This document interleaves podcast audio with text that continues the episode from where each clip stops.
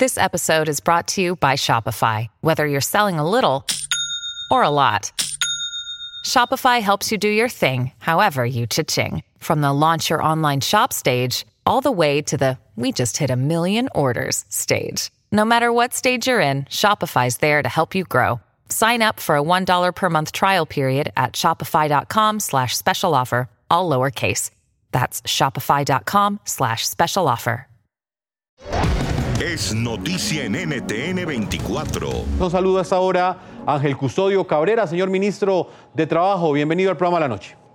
Bueno, muy buenas noches para todos. Un cordial saludo para todos los televidentes. Señor ministro, como de costumbre, el último viernes de cada mes el Departamento Administrativo de Estadística DANE publica la tasa de desempleo en Colombia del mes inmediatamente anterior.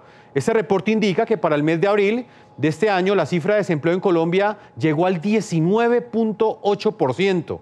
Eso quiere decir que por culpa del nuevo coronavirus y de la cuarentena, pues han perdido sus trabajos cerca de 5.300.000 personas. ¿Qué lectura hace el gobierno nacional de esos resultados y de la grave situación que refleja esta cifra? ¿Se acerca a los pronósticos que ustedes tenían? Pues esperábamos eh, algo muy fuerte, pero no, no tan catastrófico. Esto significa eh, que, digamos, esta pandemia, sobre todo en el mes de abril, golpeó mucho a los trabajadores colombianos y golpeó a la economía colombiana de una manera muy grande la cual eh, afortunadamente eh, las medidas que hemos venido, implementando de alguna manera nos va a ayudar a salir adelante en estos momentos. Señor ministro, ¿eso quiere, qué quiere decir? ¿Es esta una situación que no se podía evitar? ¿O quiere decir que las medidas del gobierno no han sido lo suficientemente eficaces para proteger el empleo en medio de la pandemia? Claro, las medidas han sido súper eficientes. Si nosotros no hubiéramos tomado esas medidas, no sé cuál sería el otro resultado. El Ministerio de Trabajo ha hecho unos esfuerzos enormes eh, cuidando a los trabajadores, el gobierno nacional con los diferentes apoyos, pero yo creería que el pico más alto ya llegó y que de aquí en adelante es solo optimismo, ya empezamos a reactivar económicamente todas las ciudades y yo creo que eso nos va a ayudar mucho, obviamente cuidándonos del tema de salud grande que toca hacerlo, eh, pero los números de, verdaderamente son apocalípticos, eso nunca había ocurrido en la historia de Colombia, nunca estuvimos preparados para esa situación y en el, esto no es solamente en Colombia, es en el mundo. Se está hablando de una pérdida de más de 400 millones de empleos. Entonces, por eso no podemos perder ese norte.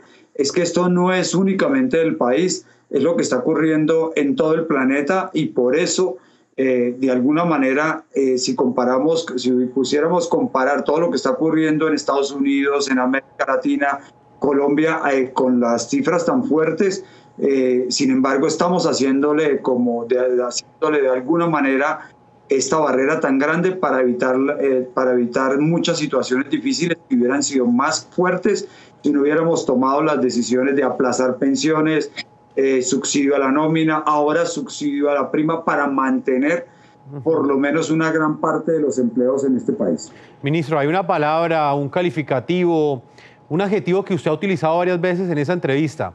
¿Por qué para el gobierno nacional esa cifra entregada por el DANE es catastrófica, es apocalíptica, como usted la califica? Pues claro, porque es un, un porcentaje abrupto. No era que se viniera trabajando. Si usted coge el porcentaje de noviembre, diciembre, veníamos bajando levemente, estábamos, eh, el, todo el Producto Interno Bruto, si analizamos los análisis macroeconómicos de febrero, todo lo demás, íbamos muy bien.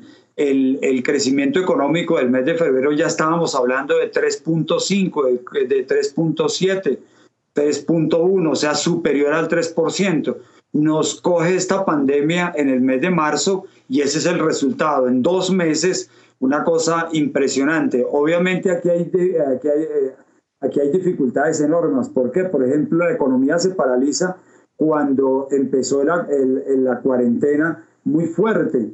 Y por eso el mes de marzo y abril la cuarentena estaba totalmente en su, en un porcentaje prácticamente el 100%. O sea, muy, muy pocas actividades económicas estaban, estaban funcionando lo esencial para mantener la vida de los colombianos.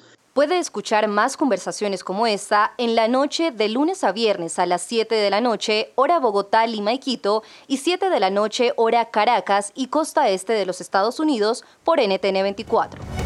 NTN 24, el canal internacional de noticias con información de interés para los hispanos en el mundo.